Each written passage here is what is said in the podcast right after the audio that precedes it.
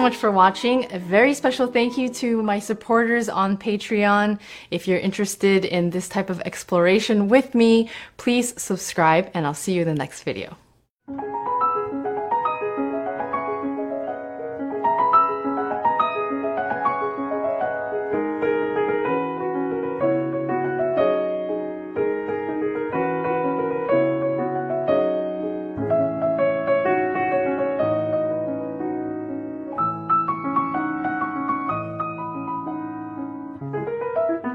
Thank you.